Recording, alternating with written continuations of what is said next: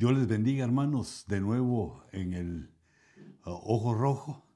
Y consideré prudente que el jueves eh, pasado no tuviéramos una reunión porque eh, día familiar, día de vacación y me imaginé que todos estaban en su casa eh, con su familia de alguna manera y que era pues mejor posponerlo para hoy. yo quisiera que habláramos en el tema que traíamos, y, pero surgieron muchas preguntas. Surgieron, bueno, creo que dos programas de preguntas y me gustan. Quisiera pues que ustedes me, me hicieran notar cosas que ustedes me hicieran preguntas, porque mi, objetivo es que ustedes estén entendidos y enterados de lo que estamos haciendo y de cómo lo estamos haciendo y para qué lo hacemos, por qué lo hacemos. Vienen momentos difíciles y tenemos que estar seguros de lo que creemos. La fe es una situación, eh, es un regalo de Dios, pero se vuelve una, una situación para el hombre que lo confunde la mayoría de, los hombres eh, confunden eh, la fe de alguna manera por creer en sí mismos, alguna manera.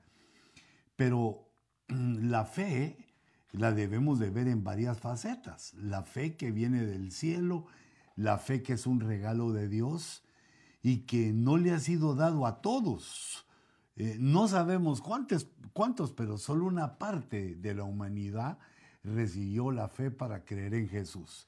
Sin embargo, esta no se activa si no se habla de, Cristo, si no se predica a Cristo, si no se da testimonio de las cosas que Él ha hecho eh, en nosotros. Y entonces en los cristianos se van sumando varias cosas que deben fortalecer la fe. Ya no la fe salvadora, la fe con que creímos a Jesús, eh, con que la fe con la cual creímos a Jesús y que nos salvó, eh, nos dio la salvación eterna. Eh, esta provoca un cambio en nuestra vida que ante los ojos de los demás quizá no sea notoria, pero en cada persona se nota, uno la siente, la disfruta, la, viva, la vive, le saca lágrimas y vemos que es un punto espiritual invisible. Es el primer punto, la primera característica espiritual que tenemos a favor, que Dios nos la va usando para respaldar nuestra fe. Porque ahora la fe se va transformando después de creer en Jesús. Debe transformarse ahora a creer a Jesús. Jesús es la palabra, es el rema, es eh, el verbo.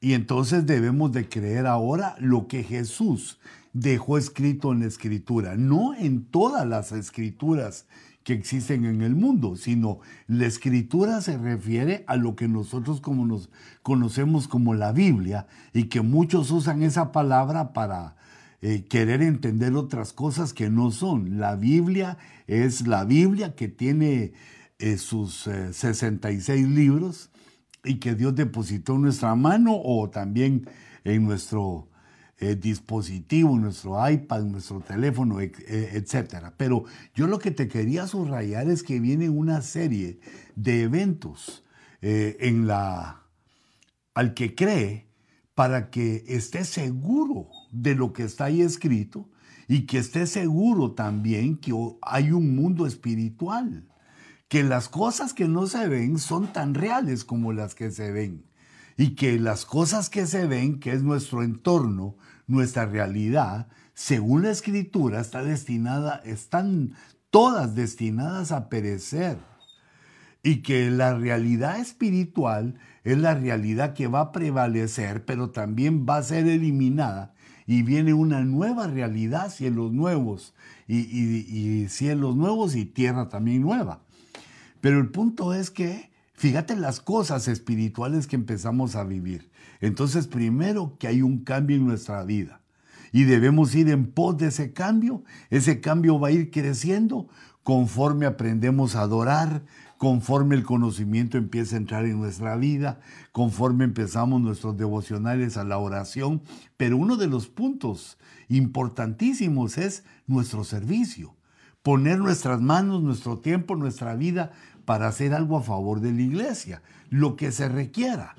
Eh, ese punto tan importante se desarrolla solamente si tenemos una capacidad de ver lo invisible. Se desarrolla pues espiritualmente, correctamente, como debe ser, sabiendo que trabajamos, sabiendo que el servicio no es para el pastor, no es para el ministerio, sino que el servicio es en el ministerio, pero es para Dios. El servicio es con la eh, cabeza visible que es el pastor, pero es para Dios. Y que entonces Dios va a tomar en cuenta el servicio, va a tomar en cuenta el trabajo que hacemos, que también es eh, espiritual, es invisible porque no hay un pago literal como hacemos con nuestro trabajo eh, secular, nuestro trabajo en la calle, eh, todo lo que hacemos requiere un, una remuneración, requiere un salario para que nosotros podamos pagar las cosas eh, que consumimos y de las que disfrutamos. Entonces vamos juntando varias cosas espirituales. El testimonio que tú te das cuenta de tu cambio, los milagros que Dios va haciendo en tu vida. Eh, segundo, tu deseo de servir. Y aunque no lo hagamos como debería ser al principio, debemos de llegar a tener un servicio excelente y fiel. Y el tercer punto también que es invisible y del cual hemos estado hablando es que, eh, difícil decirlo, pero sé que ustedes están ya compenetrados en esta situación. Y es que también hay un mundo espiritual adverso para nosotros, que así se titula el tema y así hemos venido hablando desde hace algunas veces.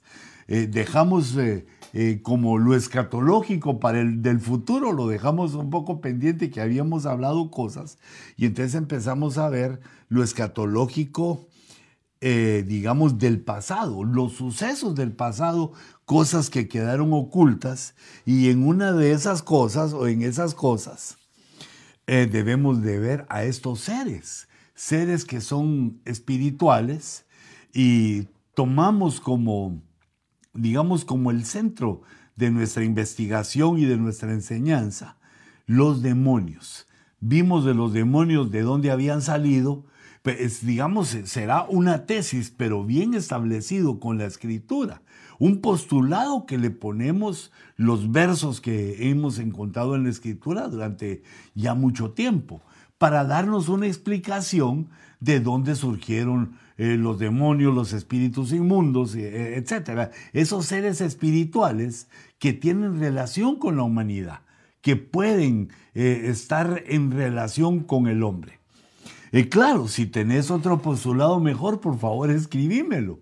Bueno, ya a varios les he dicho, bueno, solo que creo que fue en México, cuando el tiempo que estuve allá, a personas que se oponían a esto, viendo los versos, yo les pedía, que me mostraran cuál era su, su, postulado. ¿Qué pensaban ellos? ¿De dónde venían entonces los espíritus inmundos? ¿De dónde habían salido? Y también los demonios. Y eso, pues yo sin quererlo, los dejaba fritos, los dejaba fríos. Ya no, no, no podían decir eh, cosas más que así los creó Dios, pero cosas sin sin ningún respaldo bíblico. En cambio, eh, yo te señalé cómo en la escritura se nota que Luzbel estuvo a cargo de esa creación y que al caer él se los pasó a traer.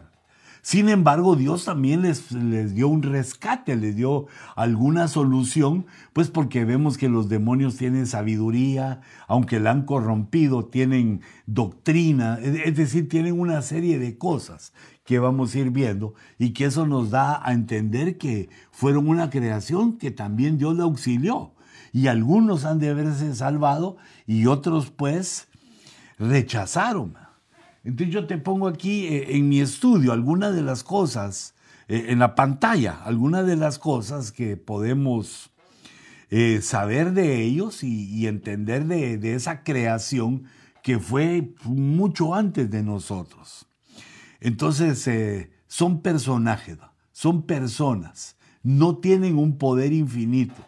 Su poder es limitado, es finito, y la superioridad que tienen sobre el hombre es porque están en otra dimensión, en la dimensión espiritual. Fueron creados buenos, pero su pecado, su culpa, provocaron su caída. no sabemos em, eh, mucho de esa caída, pero tiene que ver con la caída de Luzbel eh, en Ezequiel 14, no, en Ezequiel 28 y en Isaías 14 nos dan algunas, eh, pues algunas pensadas, algunas formas para que pensemos qué fue lo que le sucedió. Engañados por el diablo. Eso es la, el resumen. Una creación que fue engañada por el adversario. Eh, tienen una manera de conocer nuestra realidad y la saben, debe ser parecida a ellos. Tienen poderes, tienen facultades y tienen un estado jerárquico, porque eh, aparece Belcebú, que el Señor lo reprenda, en el Nuevo Testamento como el príncipe de los demonios. Eh, están organizados, no, son sin cobertura, aunque su cobertura es perdida, es caída, es opuesta a, los, eh, a las criaturas que estamos con Dios, que somos de Dios. Hay una oposición y una guerra, pero no debemos de pensar que estos se oponen a Dios. Cuando nosotros entendemos la grandeza de Dios, qué es lo que Dios hace, quién es Dios, cómo es Dios, entendemos que Dios no tiene rival ni enemigos. No hay quien se pueda oponer a Dios. Algunos, eh, hasta que algunos el Señor los, eh, nos los menciona en la Escritura, pero ellos no. Estos son seres que se oponen y lo que se oponen a las normas de Dios, eso sí, pero no son enemigos de Dios. Se oponen a la palabra de Dios y lo que quieren es influir, convencernos para que nosotros también nos pongamos en su misma línea, en su misma dimensión y lleguemos a la perdición. Eh, aquí ponía eso lo siguiente, mira, el futuro, su futuro, tienen una condenación irreversible, ya fueron condenados. Su condenación solo está esperando, eh, bueno, no, está esperando el juicio final. Y estos causan gran parte de los males del hombre. Esto no lo tuvimos, no tuvimos tanta conciencia la humanidad de eso hasta que vino en el Nuevo Testamento el Señor Jesucristo empieza a enriquecer eh, esta situación al enseñarnos cómo habían personas enfermas, cómo habían personas con graves problemas, con quejas, con situaciones difíciles y que eran eh, pues creadas por, eh, eran digamos, oposiciones diabólicas en personas. Estos demonios deben ser, bueno, siguen a Satanás, que el Señor lo reprenda, y lo que quieren es causarnos problemas. Pero no solo ellos. Yo aquí preparaba un cuadro para que nos quede, vamos eh, estudiando y le vamos poniendo, aunque hay más, pero ponía un, un cuadro de seres que no son humanos no son de nuestra creación, pero son adversarios y que se manifiestan en la realidad espiritual del hombre. Por ejemplo, digamos, eh, pongo aquí primero a Satanás. Eh, vemos cómo engaña a Judas y cómo lo posee, cómo llega a tomar el corazón de Judas y a dirigir a Judas, le abrió la puerta aunque ese es el único caso en la Biblia, vemos el poder que tienen eh, estos seres contra el hombre. Este hombre, Judas Iscariote, había conocido tres años y medio a Jesús. Había conocido mucho tiempo y había recibido la doctrina. Pero eh, de los doce era el único que no recibía a Jesús como cobertura, sino que solamente como maestro. Eh, eso lo podemos ver en la pregunta eh, que, responden. Cuando Jesús les dice, uno de vosotros me va a traicionar, los once responden, seré yo, Señor, hablando del señorío, de que Jesús no solo les enseñaba, sino que Jesús los cubría, era su autoridad, estaban bajo su cobertura, excepto Judas, que respondió, seré yo maestro. Eh, es decir, eh, estoy contigo en las enseñanzas, me parecen bien, estoy aquí pendiente de ellas, pero de, aquí a que tú seas mi autoridad, eso sí, no, no lo dejo. Tengo otra forma de pensar.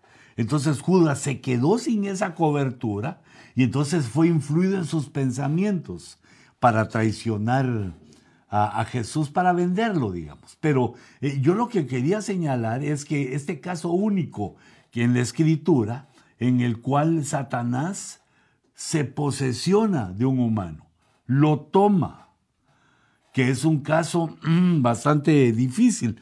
Eh, pues, tal vez no difícil es la palabra, sino singular. Por eso te pongo aquí que es el único caso en la Biblia. Es decir, un ser que no es humano se mueve en la realidad espiritual humana, eh, queriendo influenciarnos, queriendo atacarnos desde lo invisible. Y por eso es que nosotros tenemos que tener o debemos de tener y de formar nuestra, nuestro pensamiento, nuestra fe en las cosas invisibles. No solo en el testimonio nuestro, en el cambio de nuestra vida, sino que también en este caso sabemos que nuestra lucha no es contra carne y sangre, algunas versiones aumentan ahí, agregan, yo que van con el entendimiento, solamente. Nuestra lucha no es contra carne y sangre solamente. Es decir, hay otros, eh, digamos, elementos que utiliza el enemigo para la guerra espiritual contra la humanidad, para hacerla caer. Hay otros, pero eh, son invisibles. Eh, se mueve un mundo invisible y del cual nosotros tenemos que creer porque está por escrito. Pero e, ese es el primero. Están también los ángeles, los ángeles caídos que aparecen en Génesis 6, que provocaron una, una mezcla y enseñaron la maldad. Mm, estos no vemos que posesionan, que toman posesión, pero influencian al hombre con la maldad. Y dice la escritura que así como pasó en los tiempos de Noé, va a ser también en los tiempos eh, de la venida del Señor Jesucristo. Y una de las cosas que nos señala el Espíritu Santo en las epístolas es que los que le ponen atención a la doctrina de demonios, que esa es una cosa tan interesante para mí, tan, eh, pues me lleva a viajar en mi mente de que ellos hayan tenido eh, doctrina. No es que la inventaron, no es que la fabricaron para engañarnos, era de ellos. A ellos se les enseñó eh, una doctrina y ellos la torcieron para su perdición. Como pasa ahora también con, con los humanos, que muchos tuercen la doctrina a su favor. Y entonces se provocan esas, esas situaciones. Está entonces eh, el adversario Satanás, que el Señor lo reprenda, están estos ángeles eh, caídos y están también los demonios. El tercero son los demonios. Eh, los demonios, como hemos dicho, son una creación anterior, antiquísima. Y vemos, digamos que hay demonio macho y demonio hembra. Y eso nos debe hacer entender, pues, de que tenían eh, digamos, una relación para multiplicarse. La idea de lo sexual, la idea sexual es de Dios y viene desde el principio, desde mucho tiempo, desde el principio de la creación, eh, el punto de lo de cómo es la situación de las criaturas que se reproducen por vía sexual. Y entonces vemos que hay eh, demonios hembra, como Lilith, y hay también demonios macho, como los sátiros. Hay eh, machos y hembras. Y entonces vemos que una de las caídas eh, debió haber sido en las pasiones sexuales, como lo es también para los hombres, para los humanos, que muchos no logran entender por qué Dios le pone límites a lo sexual, pero no solo a nosotros, les ha puesto límites a todas las criaturas, eh, como lo vemos ahora en, estas, en estos casos que hay macho y hembra eh, en los demonios y, que la hembra cuando posesiona a el género masculino puede provocar homosexualidad o una serie de cosas. Y cuando la, la hembra demonio, eh, digamos, tiene contacto o influye o posesiona a una mujer, la hace matriarca. Es decir, destrucción de la familia, destrucción y pecado. Pero vemos que ellos también eh, tuvieron placeres. Si tuvieron derecho a tener eh, eh, hijos o, a dar, a multiplicarse por la vía sexual, seguramente también conocieron el placer y degeneraron. No siguieron las instrucciones divinas, sino que degeneraron y entonces eh, cayeron. Y por eso es que cuando posesionan son tan malvados, son tan perversos, avergüenzan a la persona que toman y la hacen hacer cosas eh, tremendas, que también tienen un tinte sexual, aunque no solo eso, pero también tiene una, digamos, una faceta que se va hacia lo sexual. Pero los matices de la, eh, digamos, de la posesión diabólica son muchos. No, no solo eso, sino que con enfermedades, eh, con locura, con, cosas que totalmente avergüenzan y deterioran al hombre. Pero también están los espíritus inmundos. Estos espíritus son espíritus humanos de la creación que hay en Génesis 1, que es varón y hembra, eh, porque de ahí también eso se llaman Adán. Es la primera, digámoslo así, la primera creación que el Señor hace y de alguna manera caen y restauran, y restauran con, con Adán. Y bueno, también Adán cae y entonces ahora viene la historia de los Adanes, la historia de la humanidad, que es la que estamos viviendo. Entonces, démonos cuenta que eh, está decretado que el hombre, quiero ver si lo puse aquí, no, está decretado que el hombre muera una vez y después el juicio. Con esta forma de pensar y de entender cómo Dios nos trata a nosotros, debemos entender que así lo hizo también con el, el Adán anterior, los Adanes anteriores, con el varón y hembra. Que cuando el varón y hembra, o el varón, sí, y hembra, morían, eh, pues entonces eh, su cuerpo al, iba al cementerio y luego su alma a espera, a espera del juicio final y el espíritu se presentaba ante Dios, porque Dios pues lo había dado, se presentaba ante el Señor y si era acepto, si llevaba el, rescate, si tenía el principio de salvación, entraba al reino celestial y si no, era rechazado y regresaba a, a esta realidad solo que en la dimensión espiritual, en esa dimensión en la cual los conocemos ahora. Pero aquí hay un ejemplo. Espíritus inmundos son espíritus humanos, pero regresemos a los demonios. En Mateo 8:29 vemos, vemos una posesión de aquel hombre que estaba poseído por una legión cuando Jesús le pregunta el nombre al demonio, dice, somos, plural, una legión. Pero cuando Jesús llega, cuando ven a Jesús, es decir, el endemoniado ve a Jesús y pues a él lo están usando. Él no dice nada, sino que dice y gritaron. La palabra o el verbo gritaron no se le puede aplicar a un solo hombre, porque cuando un hombre habla en voz alta, grita pero gritaron es que habían muchos ahí. Y gritaron diciendo, fíjate todo el conocimiento que tienen los demonios, eh, porque ya sabemos que eran una legión, que eran muchos. Gritaron y le dijeron, ¿qué tenemos que ver contigo, Hijo de Dios? Fíjate lo que ellos sabían, lo que ellos entendían, hasta dónde llegaba su conocimiento. Porque en ese momento apenas algunos en Israel habían visto las señales y oído la palabra y podían afirmar que Jesús es el Hijo de Dios y que creyeran en Él. Estos creen en Él. ¿Qué tenemos que ver contigo, Hijo de Dios? Si tú eres santo y nosotros somos, eh, tú eres Dios y nosotros somos caídos, vamos a la perdición. ¿Qué tenemos que ver contigo? el segundo pensamiento que ellos tienen y lo expresan es, has venido aquí para atormentarnos antes de tiempo. Es decir, que ellos están confesando que hay un tiempo de tormento que les espera. Pero ellos se preguntan, ¿por qué antes de tiempo?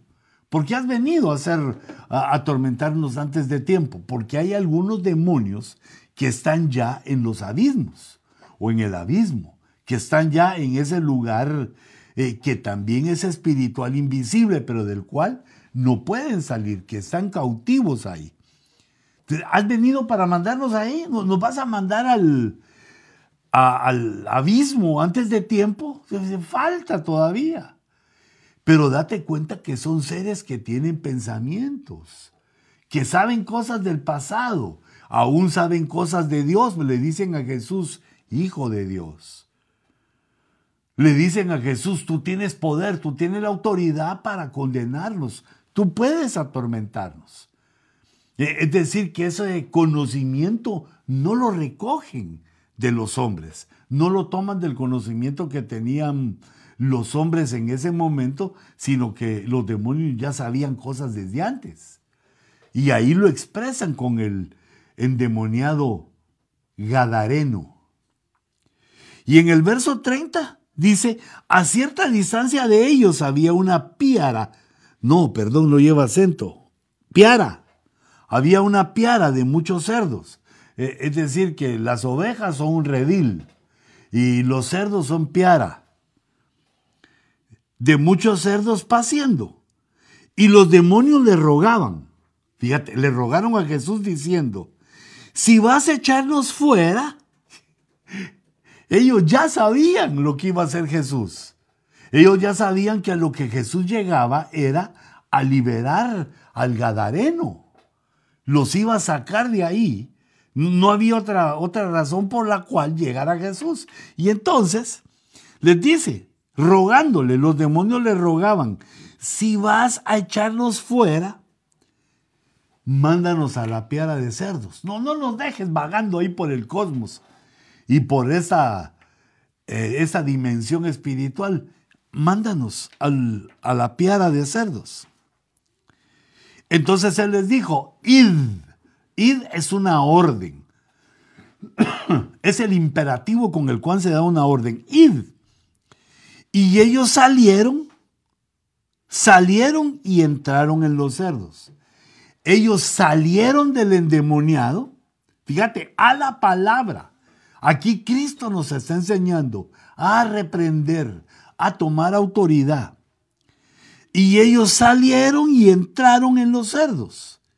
Y he aquí que la piara entera se precipitó por un despeñadero al mar y perecieron en las aguas.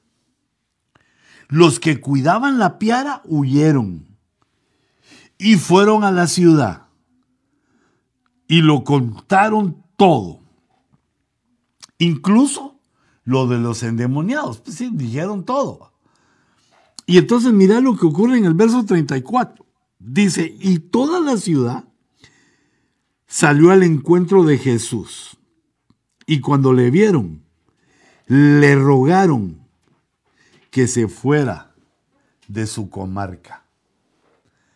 Ahora, qué tremendo. Entonces, fíjate, por ejemplo, aquí, eh, digamos aquí en la palabra atormentarnos, en ese pensamiento de que Jesús los iba a atormentar antes de tiempo, vemos que Jesús está interviniendo en la batalla entre demonios y humanos, porque los humanos no sabíamos qué hacer no podíamos enfrentarnos a ellos y, y cada vez más puertas, la hechicería, el evocar a los muertos, la brujería, eh, la cartomancia, todas esas cosas eh, diabólicas abrían puertas, abrían puertas y cada vez había más demonios. Entonces Jesús viene o se manifestaban más. Jesús viene y nos enseña cómo batallar. Nos enseña la reprensión y pues las credenciales que debe tener un cristiano para poder, eh, por decirlo así, para poder enfrentarnos y derrotar a esos seres. Mira, aquí puse también que cuando ellos están hablando, se manifiestan en el cuerpo del Gadareno. Y eso nos indica, bueno, está mero tétrico, eso está mero de terror, pero eso indica que ellos estaban poseyendo, no era legal, no era correcto que ellos estuvieran dentro del Gadareno, pero algo había hecho esto. Este, alguna puerta había abierto para que estuvieran ellos ahí. Y estando ellos dentro, eh, nos manifiestan al hablar, se manifiesta al hablar, al responder a Jesús y al hablar con Jesús mientras ellos están adentro. Estaban posesionando a aquel hombre y además reconocen la autoridad de Jesús. Y aquí utilizan, según ellos, para engañar a Jesús, una estrategia. Una estrategia que ellos tenían, que donde provocan eh, a Jesús para que o le piden, le supliquen, le suplican que puedan entrar en la piara y al matar a la piara y eh, al hacer que se despeñe la piara, provoca un daño económico a los dueños, a la ciudad. La ciudad se asusta, la ciudad se asombra. Por eso es que nosotros como cristianos debemos de entender que ese mundo espiritual existe y que Dios nos pide que lo enfrentemos. Ese mundo espiritual está allí. Y por la fe, porque la escritura lo avala, no es que alguien pensó, no es que alguien dijo, sino Jesús nos está enseñando. Y mira cómo son de engañadores. Tú eres hijo de Dios, Jesús, tú nos puedes sacar. ¿Cómo nos vas a atormentar? Mira qué mentira y qué estrategia. Según ellos están engañando a Jesús. Y entonces Jesús les dice, está bien, eh, id, id, Ah, a ellos se les trata así rapidito, mira, no mucho. Se van porque se van, ir. Pero no se dieron cuenta los de la ciudad que les estaban poniendo una prueba. ¿Cómo no iban a reconocer al Hijo de Dios que estaba liberando a una persona que estaba haciendo un acto milagroso que no se había visto nunca antes? Ellos eran ignorantes, no, no se podía. El que tenía ese problema era considerado como loco hasta la muerte. No tenía alternativa. Y entonces aquí aparece en Mateo capítulo 8, verso 29, parte de la historia de este eh, endemoniado y cómo utilizan los demonios este engaño para que la gente en lugar de decir, Señor, libera nuestra comarca, libéranos a todos, háblanos de ti, le piden que se vaya. Rechazan el Evangelio, rechazan el conocimiento que Dios nos está dando que eh, las criaturas espirituales se van ante nuestra reprensión, nuestra reprensión. En el nombre de Jesús, toda autoridad le fue dada al Señor en el cielo y en la tierra. Y esa autoridad es parte de la credencial. Las credenciales que tenemos los cristianos para echar fuera demonios son la fe en ese mundo, en esa dimensión espiritual que existe y que, segundo, que tenemos la autoridad, porque Dios nos la dé en su palabra, de echarlos fuera. Entonces, esas dos cosas son importantes, la fe, pero también la autoridad, pero también la santidad. E, el esfuerzo que hacemos por alejarnos del pecado eh, que fácilmente nos alcanza, dice la epístola a los hebreos, el pecado que está queriendo mancharnos constantemente y que pues de alguna manera u otra lo logra. Por eso fue que Jesús nos reveló que la salvación era por gracia, no por comportamiento, por gracia, pero comportarse, obedecer, apartarse del pecado, tener eh, santidad, provoca. ¿Qué es lo que da eso? Provoca. Nos da lugar a tener esa credencial ante los adversarios para decirles que se van. Eh, puede ser que haya, haya, otras credenciales que vamos a ir eh, descubriendo. Estos oyen el testimonio de los que estaban cuidando de esos pastores de cerdos, porque dice que los estaban haciendo pastar lo llevaron a comer. Pero estos dieron su testimonio y la gente de aquella comarca decidió rechazar a Jesús por el temor. Muchos le tenemos eh, miedo o le podemos tener miedo a esa dimensión espiritual, pero debemos ser fuertes, sabiendo que Jesús los derrotó y mostrándonos Él la capacidad que, que nos da nos activa la reprensión. Los antiguos no pudieron, ni los demonios, ni la creación de los demonios, ni de los, ni la primera humanidad, varón y hembra, supieron cómo hacer esto. Esto es algo que le revela Dios a la iglesia. Eh, a mí me parece singular, me parece maravilloso y es una enseñanza que todos debemos de tener para no temer, sino saber que en el nombre de Jesús eh, todo se doblega, que en el nombre de Jesús tomamos autoridad de los ambientes, de, bueno, de todo, aún de los demonios y de los espíritus inmundos. Eh, si alguna cosa te estoy dejando en duda o querés hacer preguntas, por favor eh, hacelas, hacelas ahí. Eh, ahí está eh, Débora Ponce en los controles ayudándome. Bueno, en los controles de eso, no que me controle a mí, aunque también ayuda. Fíjate que aquí hay otro caso que quería que consideráramos juntos, porque este es un espíritu inmundo, mírate lo subrayé. Entonces el espíritu inmundo, causándole convulsiones, fíjate cómo se manifiesta, que el espíritu inmundo estaba dentro de esta persona y entonces cuando se enfrentó con Cristo, le causó convulsiones y gritó a gran voz y salió de él. Quiere decir que el que gritó no fue la persona. Ese estaba en convulsiones. Su cuerpo estaba eh, convulso. Y, debemos entender que eh, quiere decir entonces que la convulsión puede provenir de una situación espiritual, de espíritus inmundos. No que siempre ocurra así, no que sea un diagnóstico eh, directo, pero hay una posibilidad de esto. Hay una posibilidad de que estas cosas ocurran. Y entonces, eh, bueno, tomarlo en cuenta para cuando veas convulsiones, porque es una de las formas, o cuando sepas de convulsiones, porque es una de las formas que vemos aquí en la escritura. Gritó a gran voz y salió de él porque Jesús lo echó. Ahora, yo quería basarme, quería eh, que viéramos juntos a los otros, a los que están viendo. Porque aquí está Jesús, eh, está liberando Está la persona que está poseída, que está siendo liberada. Pero hay otros alrededor que están viendo. Y dice el verso 27, y todos se asombraron. Todos se asombraron.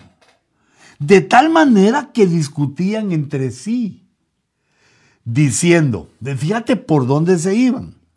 ¿Qué es esto? Una enseñanza nueva con autoridad. Pero Fíjate, una enseñanza nueva con autoridad, pero Jesús estaba dando la enseñanza que venía de Dios desde el principio. Pero nos estaba dando la, lo novedoso, lo nuevo. Era que nos está enseñando la autoridad. ¿Hasta dónde llega nuestra autoridad? Nuestra autoridad, digamos, como personas. Eh, como hombres, como mujeres, tenemos autoridad. El que es jefe en el trabajo, el que es eh, eh, policía o tiene algún cargo en la ciudad, tiene autoridad. Y también un padre de familia tiene autoridad, trabajo, familia, casa, tiene, hay autoridad. Pero aquí dice, una enseñanza nueva con autoridad.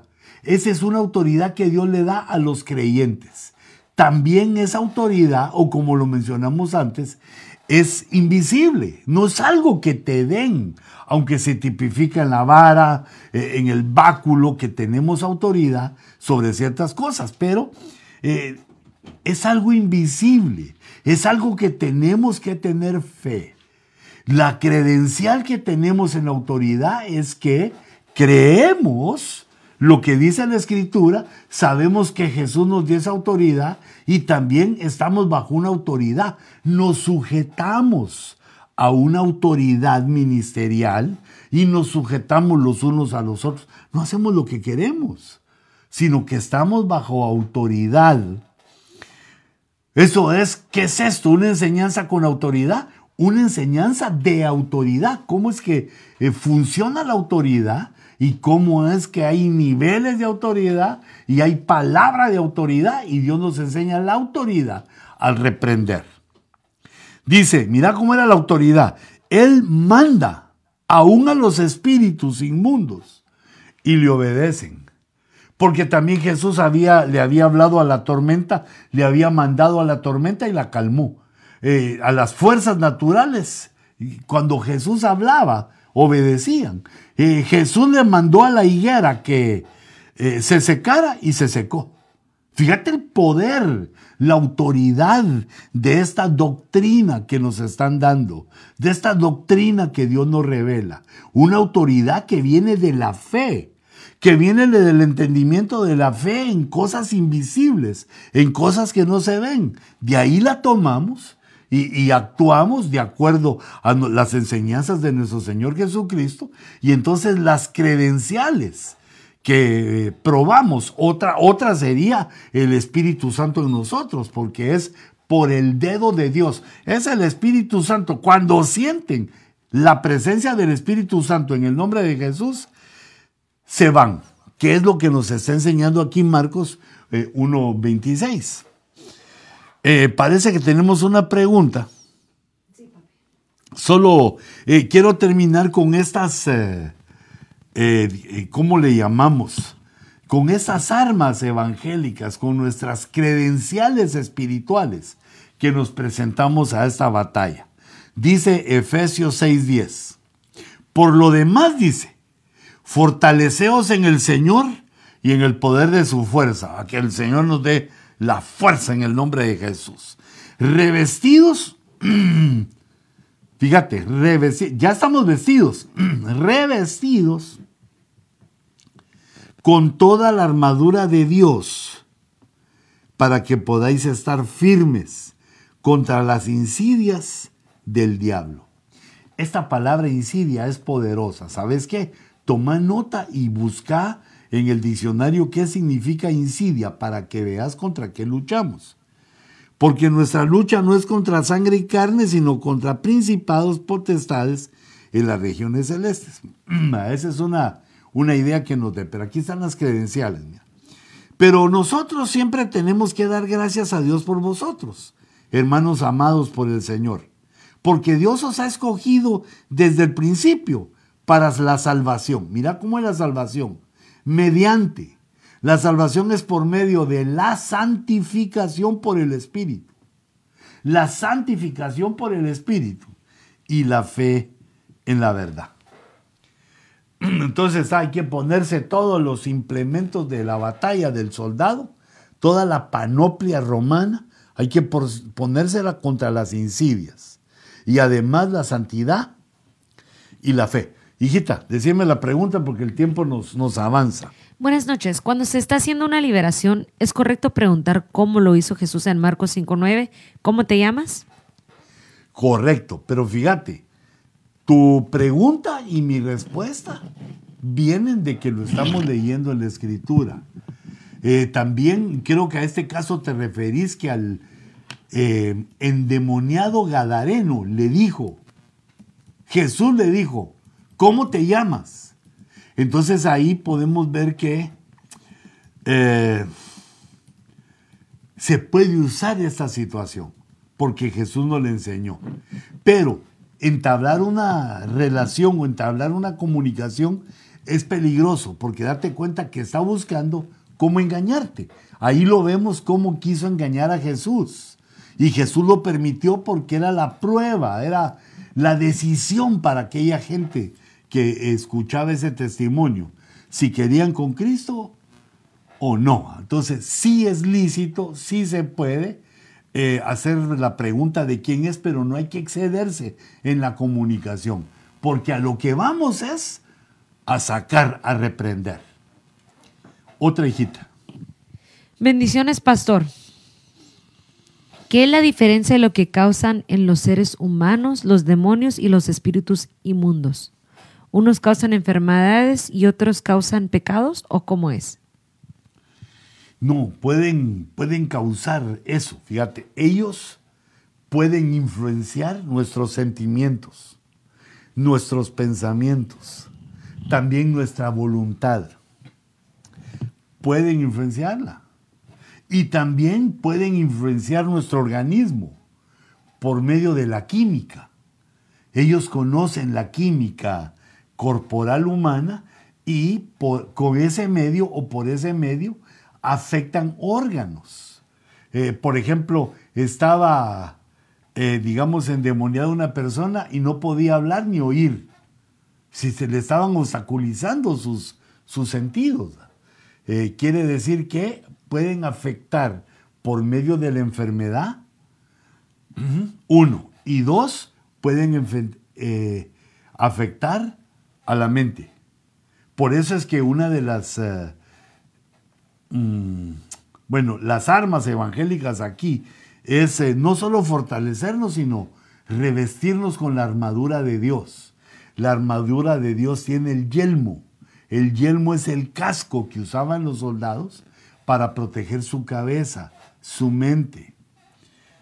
Ah, entonces, eh, afectan ambos. No hay, no hay, digamos, una separación que los espíritus inmundos hacen esto y los demonios hacen otro, sino que desde ese punto, desde esa dimensión, pueden afectar en los pensamientos y también en la salud. Eh, provocan los males del hombre. Pueden provocar también de alguna manera que una persona se enriquezca para que se aloque con la riqueza y caiga. O también que le empobrezca. pueden actuar de muchas maneras. Pero otra pregunta. ¿Los espíritus inmundos serían iguales a los mediums? Primera de Samuel 28.9. Eh, ¿Qué dice Primera de Samuel 28.9? ¿Lo tenés ahí? Bueno, mira, hay que hacer una diferencia.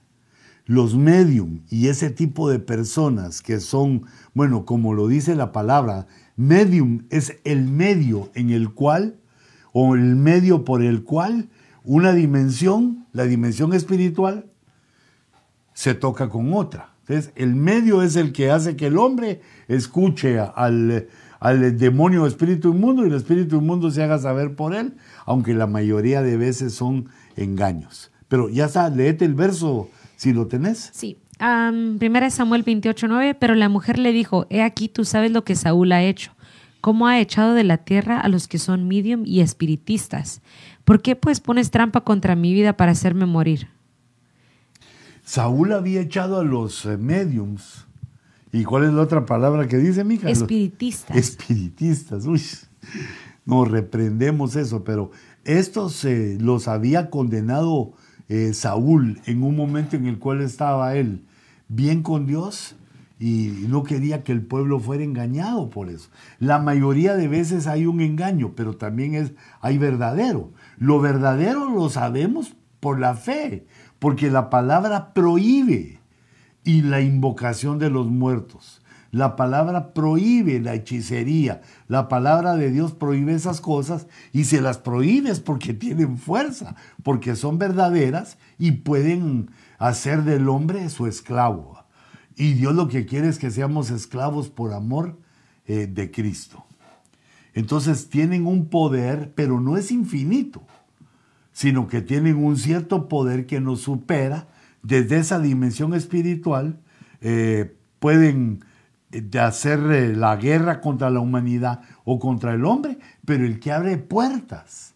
Fíjate ese que está utilizando un medium, que fue el mismo Saúl, utilizando un medium después de que lo había prohibido, hace que lo descubran, hace que se sepan un montón de cosas y que al final él eh, sepa que va a fallecer en la siguiente batalla, en la batalla que viene el día siguiente. Es peligroso, es antinatural. Por eso el Señor lo que nos dice es, no vayan con los medium, porque puede ser que les hagan la conexión, abre una puerta y ya se quede pendiente, se quede pegado ese espíritu a, tu vida o a la vida de tu familia. Aunque sea espíritu familiar, aunque sea, porque ser espíritu familiar es un decir. Las familias nuestras ya no están ahí, están ya del, del otro lado, en la otra vida, ¿va? para no decir que murieron y están en, el, en ese ámbito. Los que vienen son demonios, espíritus inmundos que son engañadores, se basan en el engaño y pueden fingir que son eh, familiares, que son amigos, que te van a dar el número de la lotería. No, bueno, es posible que sí pueda ser, pero eso te va a llevar a encadenarte a él, a unirte a ellos, a esos espíritus inmundos y al final caer y llevarte a la perdición como ellos fueron perdidos. No sé si hay otra pregunta. Sí, papi, bastantes. ¿Bastantes? Ah, vaya. ¿Te la leo? Entonces sí, léemela y de una vez les voy a anunciar eh, eh, el próximo. Me tocó participar en la liberación de un hombre que era hijo de un sacerdote satánico. Fue algo tremendo. Él llegó por sí, por sí solo a la iglesia, fue liberado, recibió a Cristo, se bautizó, pero después se apartó. Ahora es un vagabundo. ¿A qué se debe esto? ¿Será que no se hizo bien? Bueno, mira, puede ser a muchas cosas, pero eh, pueden ser muchos los detalles, pero tal vez no hay que ver si se hizo bien, porque ahí entra el Señor, sino es cómo los individuos lo reciben. Date cuenta de esos eh, que vieron lo del endemoniado Gadareno. Estos no quisieron con Jesús viendo la liberación.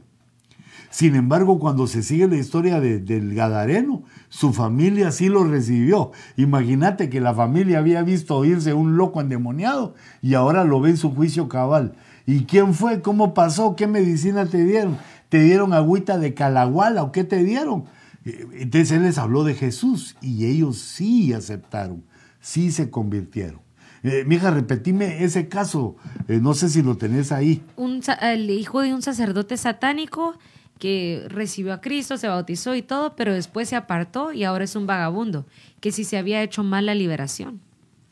ok, mira, puede ser que sea un vagabundo, pero salvo. Que sea un vagabundo, pero salvo, y se quedó, digamos, con esa, con esa situación, porque es que date cuenta quién era ese. Ya se había entregado a Satanás. Y mal paga, de eso lo decía la abuelita, pero es cierto, mal paga el diablo a quien bien lo sirve.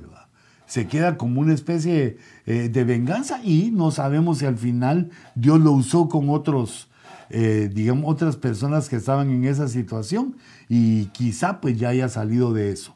Lo que sí te digo es que fue perdonado, fue liberado y si él sigue en pos de la doctrina, si él sigue en pos del conocimiento de Dios, así como quería el conocimiento del enemigo, él va a ser liberado y va a ser prosperado y, va a ser un hombre de bien. No sé si quedó algo pendiente o nos vamos a otra. A otra, papi. Por una, por una violación se trastoca el espíritu y la psiquis de una persona.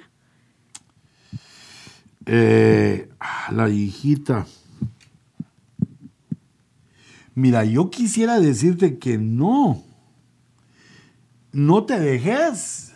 Mujeres, no se dejen en ese sentido. En el sentido de que, pues viene un hombre y comete ese error, ese pecado de violar.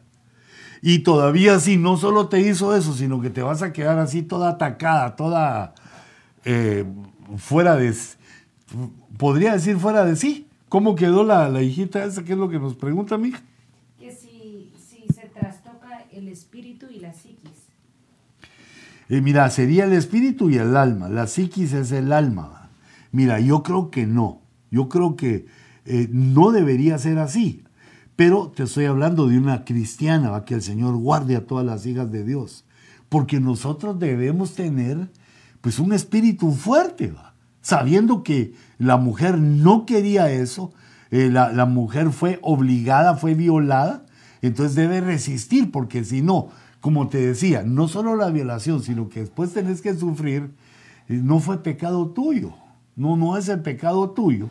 Ahora la psiquis hay que dominarla y ahí ya viene lo mental, porque entonces el diablo ya, o los demonios, le empiezan a decir cosas, te violaron, nadie te cuidó, ¿Dónde está tu Dios? ¿Dónde está tu papá? ¿Dónde está tu mamá? Sos una basura, sos una mujer suelta. Le empieza a decir cosas y si uno lo acepta, si uno lo recibe, es cuando tiene eh, turbaciones. Yo en el nombre de Jesús bendigo a cualquier persona que esté en esa situación. Bendigo y arranco de tu corazón todo pensamiento de culpa, todo pensamiento de que eh, eres poco valioso. Te bendigo y que la sangre de Jesús limpie todo el mal, limpie todo pensamiento inmundo y limpie toda obra del diablo en tu vida y en nuestra vida y extiendo la cobertura apostólica para que nunca te pase eso. En el nombre de Jesús. Ahora, si pasara, si sucedió, debes de ser fuerte para que eso no suceda. Y esa fortaleza, perdón, perdón, esa fortaleza se obtiene por medio del conocimiento. El conocimiento de Dios nos da inteligencia, el conocimiento de Dios nos hace sabios, el conocimiento de Dios nos hace poderosos. Entonces, conociendo a Dios, con más conocimiento, se fortalece nuestra conciencia, nuestra psiquis, para recibir o para resistir cualquier prueba. Ahora, si te sucedió y no tenías la fuerza y te sentís mal, tenés que acercarte a un ministro eh, para para que te ayude. Solo que, eh, eh, mira, la administración es como ir con un doctor, va. Es como ir con el doctor del alma, que ya va, a ser o el pastor o algún delegado de él. Pero la situación es esta, que los doctores del alma y del espíritu, los que ministran en la iglesia, deben de tener eh, digamos, como antecedentes que tú querrás y que sea en tu iglesia donde se hace eso. Porque si no vas de un lado, vas para el otro, vas para allá, te dijeron esto, te dijeron el otro. Entonces eh, eh, es como aquel enfermo que se va con muchos médicos. ¿Y cuál de las medicinas va a tomar entonces? Que Dios, Dios va dirigiendo, deja que Dios te dirija y donde te ministren, que sea tu iglesia. Expone toda tu verdad la administración debe ser mujer con mujer y hombre con hombre, eh, para no provocar cosas feas eh, eh, en, las, en las almas, sino que la mujer te va a entender, si sos hermana, la mujer te va a entender mejor de lo que le estás hablando y hombre con hombre también. Entonces ahí sí habría que buscar si te hizo daño en tu psiquis, si te sentís dañada en tu alma y en tu espíritu, entonces sí tenemos que acudir al que ministra y ayudarte. Y en el caso que él, eh, digamos, o que ella no alcanzara a llegar ahí contigo, entonces pues buscarán al pastor, ¿va? buscarán a la persona que eh, va a mejorar. Eh, otra. Bendiciones. esas preguntas, hijitos, dale. Bendiciones, apóstol. Una persona que es bipolar o de doble ánimo, ¿qué es lo que opera en ellos? ¿Demonios o espíritus inmundos? Mira, puede ser que no, puede ser que sea un desbalance químico, eh, puede ser que sea también que no se controla a sí mismo, pero también está esa opción. depende de los niveles, depende de los grados.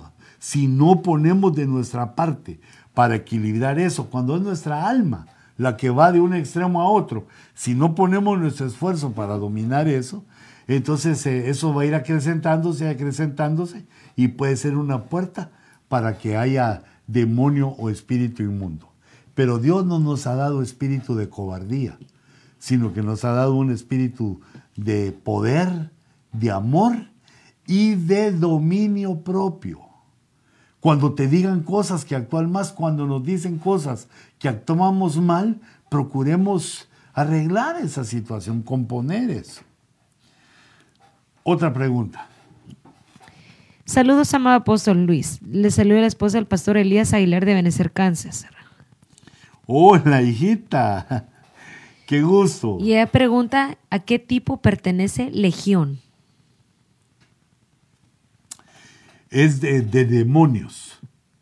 Es de demonios, pero la, digámoslo así, ese no es el nombre de ellos, sino que ese es el nombre que se pusieron, porque al atacar a este hombre lo hicieron muchos. Y por eso lo, lo destruyeron de esa manera, lo separaron de su familia. Ese es el que arrastraba cadenas, el que tiene una fuerza tremenda. Eh, pero el punto es que son demonios y ellos se identifican como legión porque son muchos. Eh, y prácticamente conocemos pocos nombres de demonios. Eh, el que se me viene ahorita el nombre es el del príncipe de los demonios, que es el señor de las moscas, Belcebú. Pero eh, bueno, si no contesté bien, escribíme otra vez para que pongas la, la, pregunta de una manera, de otra manera, para que yo la pueda captar. Otra. Esta sale un poquito del tema, pero pregunta el hermano Julio Chávez. Eh, Apóstol Luis Ponce, bendiciones. En mi iglesia nos piden ofrendas, diezmos, promesa del mes y nos dan dulces a vender para cosas que hagan falta para el templo. ¿Tenemos que ofrendar todo eso? ¿Será bíblico? Mira, hijito, tomalo como un servicio al Señor. Mira, todas las cosas que hay en la iglesia, o la mayoría, son compradas. Y hay cosas que alguien, pues que uno no sabe, ¿verdad? El esfuerzo que hace el pastor, que pone de su sueldo. Pues, hay un esfuerzo para pagar eh, eh, todas las cosas de la iglesia. Y, digamos, se hacen ese tipo de esfuerzos que pueden llegar a cargar a las personas. La Biblia dice que hay, eh, digamos, diezmos y ofrendas. Y, pero si el pastor pide eso y tú estás de acuerdo eh, y tú lo quieres hacer, eh, lo veo como una forma de, servicio, aunque yo, yo no lo hago. Yo, mira, en mis oraciones le pido a Dios que me ayude y lo que hago es enseñar a los hermanos, mm, no sé cómo decirte, enseñarles cómo es el diezmo y la ofrenda. Si es diezmo, eh, si hay diezmos, si todos diezmáramos, no habría necesidad de pedir esto, pero esas cosas no son obligatorias. Lo obligatorio es el diezmo y la ofrenda. Que Dios te dé fuerza y te ayude. Otra. ¿Sería correcto siempre tratar de mandar a un demonio al abismo en medio de una liberación? Mira, no, no siempre, porque date cuenta que Jesús eh, los deja. Yo creo que solo echarlos fuera, porque se me hace que parte de su castigo es esa dimensión en que se encuentran, que es una dimensión espiritual, y, pero que no pueden tener contacto con lo, con lo, lo, real, con esa realidad. Eh, y nosotros no estamos para juzgar. Mira, a veces eh, lo posible es que el que está echando demonios esté enojado y entonces en medio de su de, la pasión ahí, diga, los echa al abismo. Aunque recordate que Jesús los puso en la piara de cerdos y ellos temían. O tal vez creo que es en otro, en otro caso que cuenta la escritura, temían ser enviados al abismo. Yo creo que en el nombre de Jesús te vas fuera, ¿va? Y ahí, hasta ahí dejamos la lucha, a menos que el Espíritu Santo te diga otra cosa. Otra pregunta. ¿Cómo se puede ayudar a una hija que fue violada y no quiere saber nada de Dios y se está autodestruyendo y apoya todas las agendas antibíblicas? Mira, no hay defensa contra el amor. Y yo creo que si a una hija le pasa eso, eh, nosotros lo único que podemos hacer es, eh, porque mira, casi ni la ley se preocupa por eso. no nos debe importar en, las otras personas, sino que nos debe importar nuestro hijo o hija. ¿Y cómo? Dándole nuestro amor. Ahí sí que humillándonos para darle nuestro amor y que poco a poco el amor vaya debilitando eso. Porque digamos esto que me decís de parte de parte de ella para Dios es porque ella quiere hacer una especie de venganza. Pero la Biblia dice que nosotros siendo enemigos, Él nos enamoró, Él nos llamó, Él nos confirmó y entonces debemos de seguir adelante eh, nosotros ministrando el amor, que son amadas, que los amamos a pesar de todo. Eh, y también desde el punto de vista legal, el que lo hizo, ponele una demandota, no lo perdones. Cuando nosotros perdonamos al, al que hizo esa infracción, le, hacemos daño a nuestros hijos porque no los estamos defendiendo. Ya lo que haga la ley, y ese ya es otra cosa, pero nosotros lo hicimos. No tomar la venganza por nuestras manos, sino que ponerlos ante la ley. Y a nosotros eso va a seguir. Eso va a seguir. Lo que tenemos que hacer nosotros es eh, decirle a nuestra hija cuánto la amamos, cuidarla y hacerle entender eh, cosas de la vida. El amor, ese es mi consejo, el amor no, no pierde nunca. El amor no conoce la derrota. Hay que ministrarle amor a nuestros seres queridos y aunque no sea tu hija, a los seres que han sufrido alguna situación y requieren de nuestro amor. Siguiente. ¿Cuál es la diferencia entre una potestad, una legión y un espíritu inmundo? Eh, mira, la potestad es otra, otro nivel, otro tipo de criaturas que hoy no estamos tomando, hoy solo hablamos de eh, Satanás, que el Señor lo reprenda. Vamos a ver, de los ángeles caídos, demonios y espíritus inmundos porque quería cerrar un poquito. Estos son otras.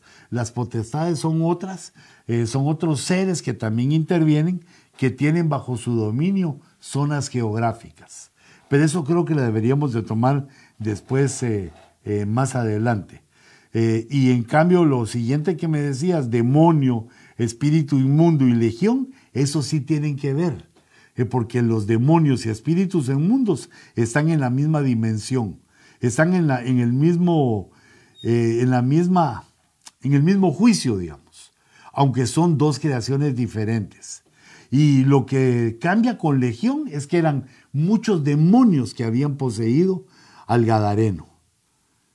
Pero están bajo, una misma situación y estamos en una misma, eh, en leyes de la guerra similares, para que los podamos enfrentar por medio de la reprensión con las credenciales espirituales que el Espíritu Santo y Cristo nos dan. La última pregunta. Hace un tiempo un se le manifestaron demonios. Llamé al pastor de la iglesia a la que asistía yo, entonces me dijo que le diera Santa Cena para que fuera libre. Yo no lo hice porque entiendo el valor de la Santa Cena. ¿Lo pude haber hecho o está bien que no lo hice? Mira, no, no entiendo ahí yo la Santa Cena. No, no sé cómo pensaría el hermano. No, no lo quiero, eh, digamos, minimizar. Eh, pero yo diría que la Santa Cena sería después de haber sido liberado. Eh, la Santa Cena nos fortalece, nos, es un alimento espiritual. Pero el punto que requiere, digamos, la confrontación, la guerra, espiritual contra los demonios y los espíritus inmundos requieren que se les eche fuera con las credenciales. No, no hay otra manera. Claro, después sí, eh, ya creyó, hay que bautizarlo, hay que darle santa cena, hay que llevar al discipulado, hay que cuidarlo por un tiempo, que se fortalezca. Está bien, ¿verdad? Pero eh, no veo ahí la cena del Señor. Eh, para liberar, sino que la cena del Señor es para los liberados, para mantener firme a los liberados que hemos pecado. Por eso la Santa Cena es para la iglesia. Y la reprensión es para los endemoniados. Aleluya. Y hijitos, aquí les estoy mostrando eh, los misterios de demonios 3, el tercer capítulo que es la semana entrante. Por favor, eh, preparen sus preguntas y los esperen en el ojo rojo. Los espero aquí eh, el próximo jueves eh, para concluir esto del misterio de los demonios. O si seguimos, pues seguimos. Que Dios los bendiga, los guarde, porque ya me pasé casi 15 minutos. Que el Señor los bendiga, los guarde y les dé la fuerza. Señor, danos un sueño reparador y danos la fuerza para que mañana en tu nombre enfrentemos nuestros problemas, nuestras labores y nuestro trabajo. Yo bendigo a tu pueblo, Señor, a los del ojo rojo, a estos que anochecen con mi persona. Los bendigo en el nombre de Jesús y les ministro la paz de Cristo que sobrepasa todo entendimiento. Gracias Señor. Amén. Que Dios les bendiga, hijitos, y les guarde.